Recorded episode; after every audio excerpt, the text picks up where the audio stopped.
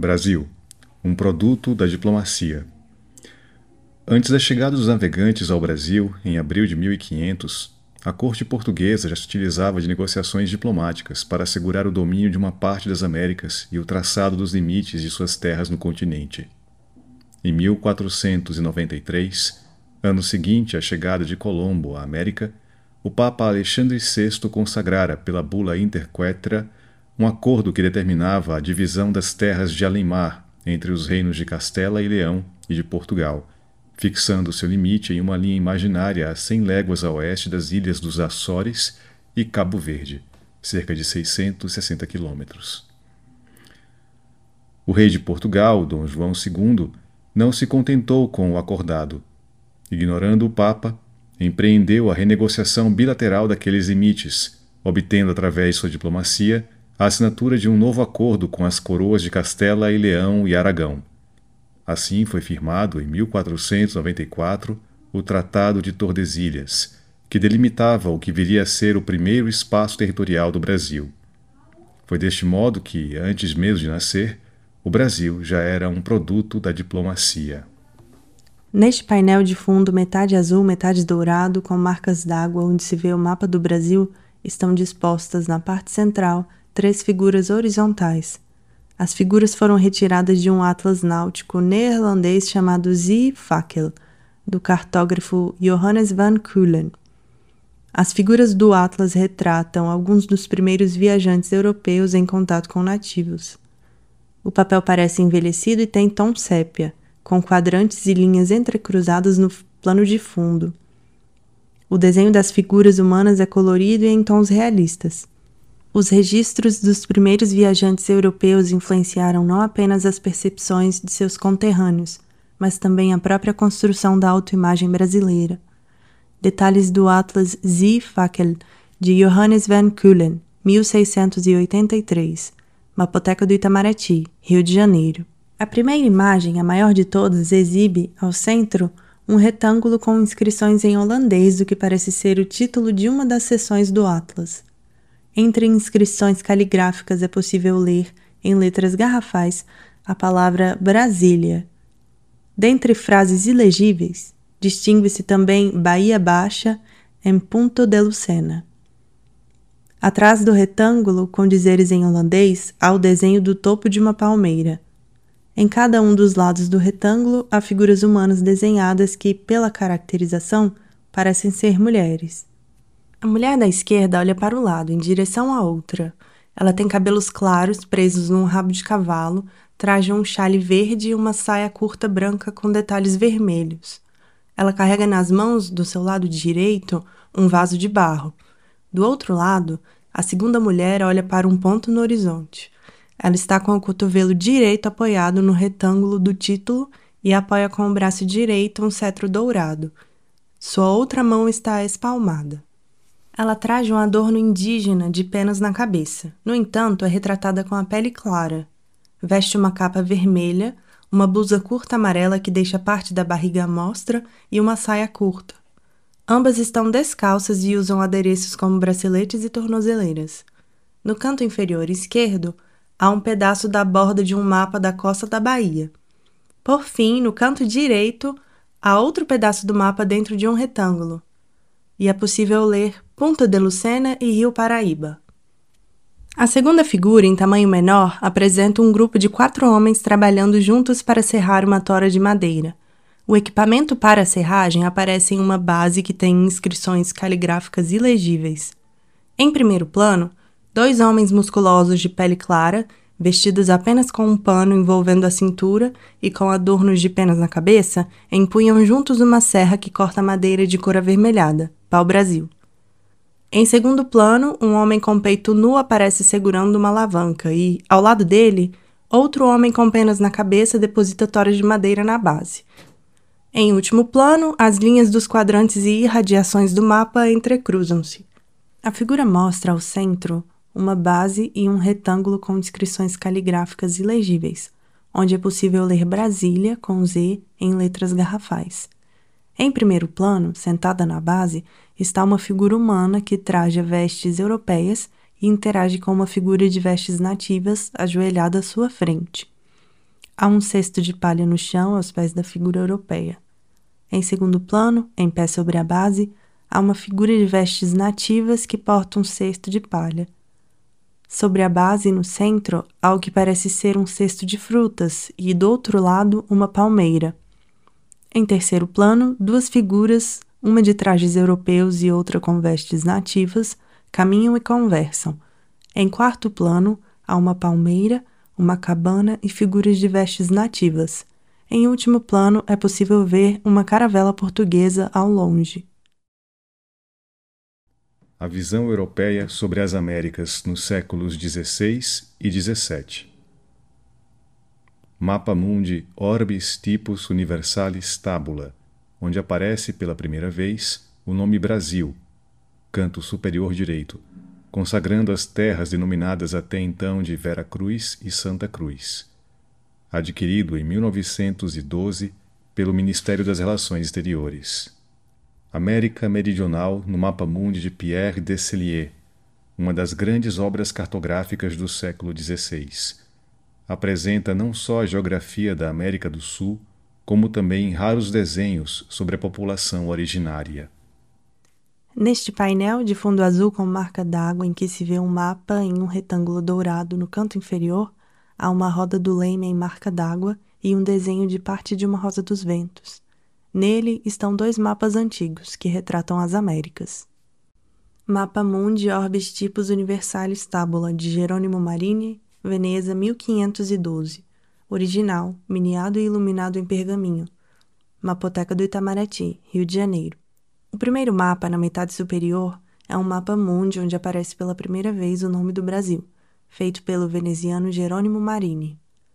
Por ser de 1512, o mapa está bastante envelhecido, em tom sépia, e suas bordas azuis com ornamentos que representam o Sol, a Lua, as estrelas e os ventos estão descascados. O mapa apresenta um planisfério do mundo como era conhecido à época pelos europeus. Está de cabeça para baixo em relação à convenção adotada nos dias de hoje. Na parte superior estão identificados o título, Orbis Tipus Universalis Tabula e o autor. Nos quadrantes superiores, vê-se uma embarcação que cruza o Mar da Índia, que banha os continentes africano e asiático. Do lado direito, o Mar Atlântico banha um continente de tamanho pequeno, chamado Brasil. Nos quadrantes centrais do mapa, no centro exato, há um presépio, o que indica que Jerusalém é o centro do mundo. A Europa está no quadrante inferior e se estende até o fim do mapa. Outra embarcação cruza o mar Atlântico saindo da Europa. Por fim, há animais desenhados: um camelo, um elefante, ambos na Ásia, e uma rosa dos ventos na extremidade inferior. A América Meridional no Mapa Mundi, de Pierre Decellier, 1550. Cópia em pergaminho aquarelada e iluminada. Mapoteca do Itamaraty, Rio de Janeiro. A segunda imagem, no canto inferior direito, é a parte de um mapa mundi que retrata a América Meridional.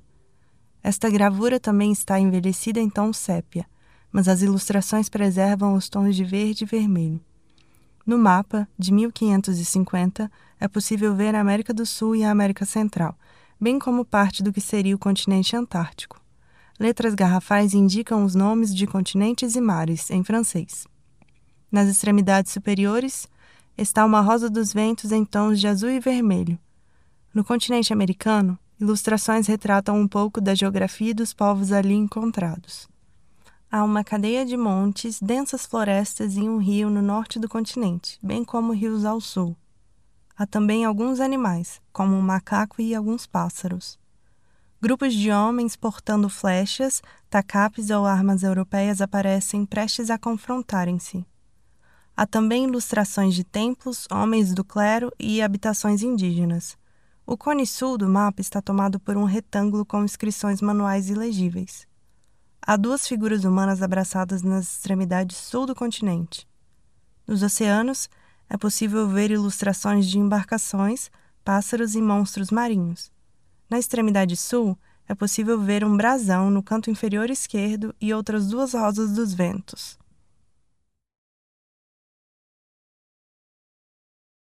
os primeiros traçados das fronteiras do Brasil e a obra de Alexandre de Gusmão.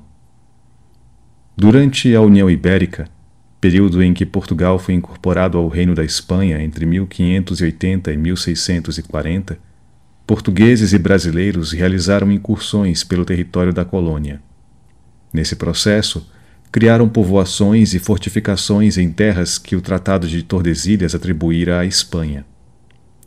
Com o fim da União Ibérica, e para evitar maiores conflitos, as duas cortes concordaram em negociar suas fronteiras na América e na Ásia. Em 1750, firmaram o Tratado de Madrid, que, na América do Sul, consagrou o domínio português sobre grande parte do atual território brasileiro. O principal negociador por Portugal foi Alexandre de Gusmão, natural de Santos, que, ao aplicar às disputas territoriais o princípio de direito privado romano do uti possidetis, quem usa, possui, assegurou a ampliação do território brasileiro e lançou as bases para outras negociações sobre nossas fronteiras que seriam realizadas com êxito mais de um século depois por Duarte da Ponte Ribeiro e pelo Barão do Rio Branco. Alexandre de Gusmão, por isso, é considerado por muitos como o avô da diplomacia brasileira. Terras adjacentes à Praça de São José, mapa do Cabo do Norte, Mapoteca do Itamaraty, Rio de Janeiro. Imagem de um mapa em tons terrosos com desenhos de planícies e montes que representam as terras adjacentes à capitania do Cabo do Norte. No canto inferior esquerdo há uma rosa dos ventos nas cores azul e vermelha, e ao seu lado pode-se ler linha equinocial. Os topônimos estão ilegíveis. Forte dos Pauxis, na margem do Rio das Amazonas, 1740. Mapoteca do Itamaraty, Rio de Janeiro. Vista aérea da planta do Forte dos Pauxis em tons terrosos, em formato quadrado, cujos lados esquerdo e direito, na metade de suas extensões, se inclinam para o centro da figura. Uma ponta de cada lado inferior e superior se projeta para fora. Há dez quadrantes numerados dentro do forte no lado esquerdo. Acima da planta há uma rosa dos ventos e abaixo uma escala e uma assinatura, ambas ilegíveis. Do lado esquerdo da planta há quatro anotações escritas à mão ilegíveis e do lado direito, também à mão, há a frase Planta do Forte dos Pauxis, situado às margens do Rio das Amazonas. No canto inferior esquerdo há uma escala e à direita há uma assinatura de Carlos Varjão Rolim. Forte de São Pedro Nolasco, na cidade de Belém, no Grão-Pará, 1800. Mapoteca do Itamaraty, Rio de Janeiro. No centro da imagem, vista aérea da planta do Forte de São Pedro Nolasco, em formato que lembra um cone e em cores envelhecidas, contendo três retângulos vermelhos na parte inferior, delimitados por vários quadrantes na cor preta. Há uma escala na parte inferior do forte e algumas anotações escritas à mão, ilegíveis, acima e no lado esquerdo do forte. Fortaleza da Barra da cidade de Santa Maria de Belém do Pará, 1740. Mapoteca do Itamaraty, Rio de Janeiro. No centro da imagem, vista aérea da planta de uma fortaleza em formato redondo e em tons envelhecidos com vários quadrantes numerados nas cores branca e vermelha. No canto superior esquerdo, há anotações ilegíveis à mão na cor preta, e no canto superior direito, também à mão, a frase na cor preta: Planta da Fortaleza da Barra da cidade de Santa Maria de Belém do Pará. Há uma rosa dos ventos acima da fortaleza, onde pode ser vista a margem do rio Amazonas. Abaixo da planta, no canto inferior, há um desenho frontal da fortaleza, e no canto inferior direito uma escala e uma assinatura ilegíveis. Forte do Príncipe da Beira, nas margens do rio Guaporé, 1798. Mapoteca do Itamaraty, Rio de Janeiro. No lado esquerdo da imagem, em tons terrosos, vista aérea da planta de um forte em formato de um quadrado cujas pontas parecem ser projetadas para fora. Contém vários quadrantes numerados no interior. Do lado superior direito da planta há um quadro com a seguinte frase em ortografia antiga: Plano do Forte do Príncipe da Beira, em que se representam as suas obras feitas de outubro de 1798 e as que se acham por fazer segundo seu projeto e fundação em 2 de junho de 1776. Logo abaixo há assinaturas e uma escala ilegíveis. Abaixo da planta, na parte inferior da imagem, a representação de um rio com o nome em ortografia antiga, Rio Guaporé. E um pouco acima desse rio, à direita, a representação de um lago em formato de um dedo. Mapa da América Meridional, elaborado pelo padre Coronelli, cartógrafo da República de Veneza, segundo os dados atualizados do século XVII. L'Amérique Meridionale, do padre Vicenzo Maria Coronelli, 1689. Gravura com detalhes em aquarela. Mapoteca do Itamaraty, Rio de Janeiro. Ilustração retangular do mapa da América Meridional, com detalhes em aquarela nas cores envelhecidas preto, branco, cinza, marrom e amarelo.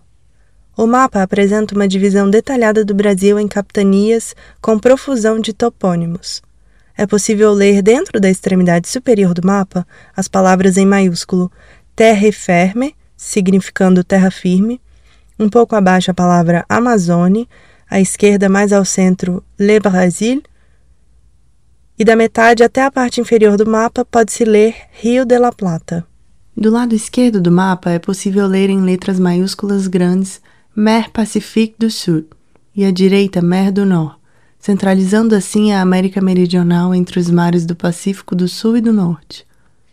No canto superior direito, contornando a parte norte do mapa, é possível ler em letras maiúsculas Mer do Nord e mais ao centro do lado direito Mer do Brasil. Contornando a parte direita inferior do mapa, Mer do Paraguai. Já na extremidade superior à direita do mapa, pode-se ler Mer do Sul, ainda à esquerda e um pouco mais ao centro, contornando o mapa, pode-se ler Mer do Peru. Mais para baixo, contornando o mapa, pode-se ler Mer do Chile. Contornando da esquerda para a direita, na extremidade do mapa, no canto inferior, pode-se ler La Mer Magellanique. Subindo da extremidade inferior do mapa, pode-se ler Terre de Magellan. É possível ver linhas horizontais cortando todo o mapa, como a linha equinocial na parte superior e na parte inferior o Trópico de Capricórnio, além de meridianos cortando o mapa verticalmente.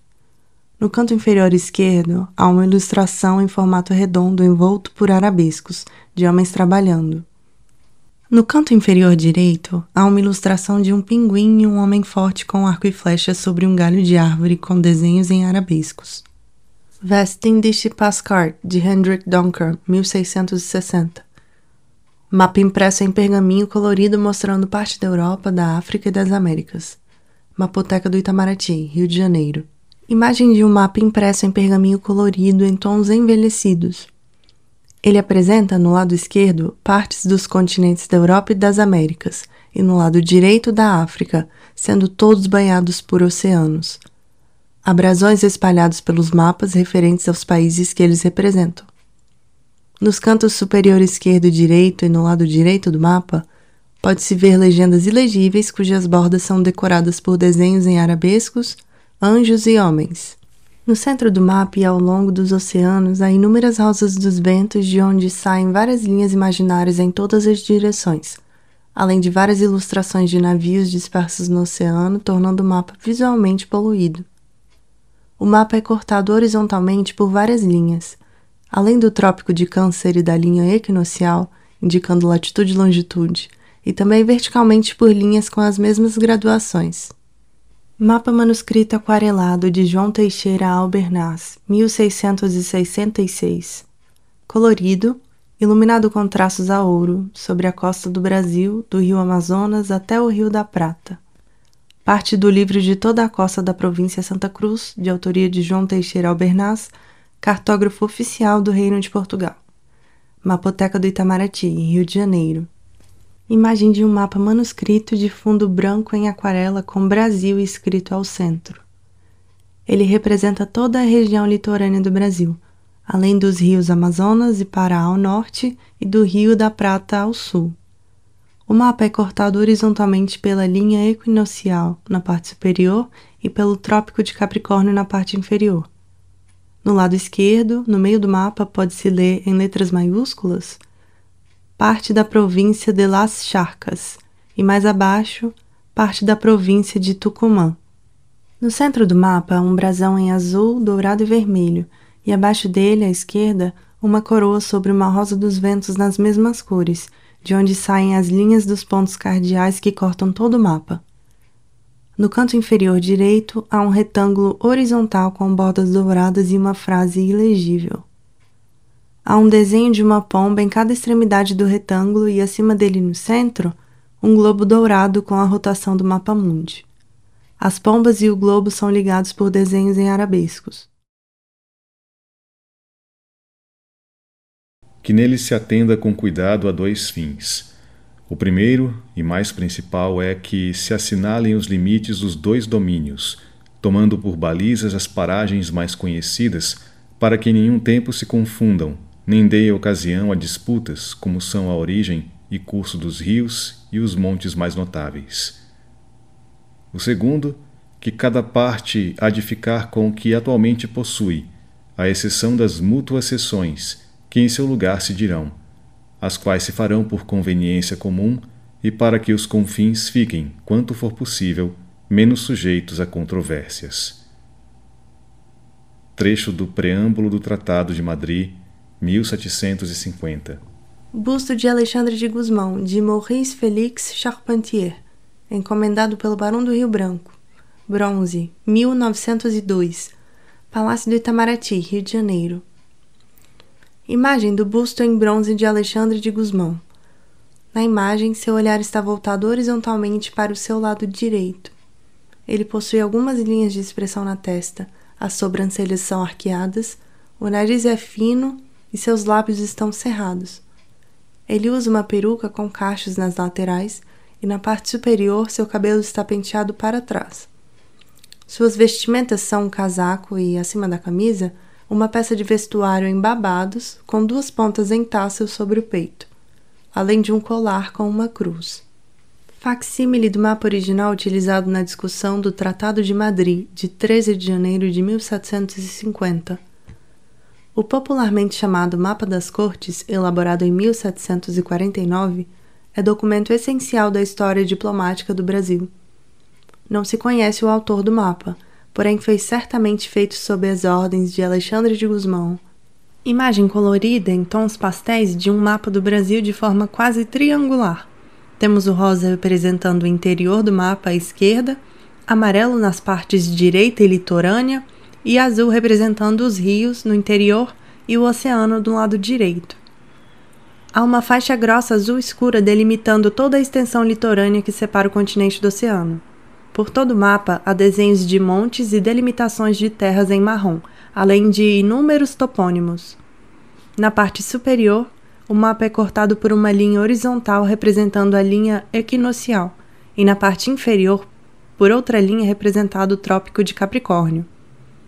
No canto superior direito, há umas anotações na cor preta escritas à mão e ilegíveis, e ao lado esquerdo delas há uma rosa dos ventos nas cores branca, azul e vermelha.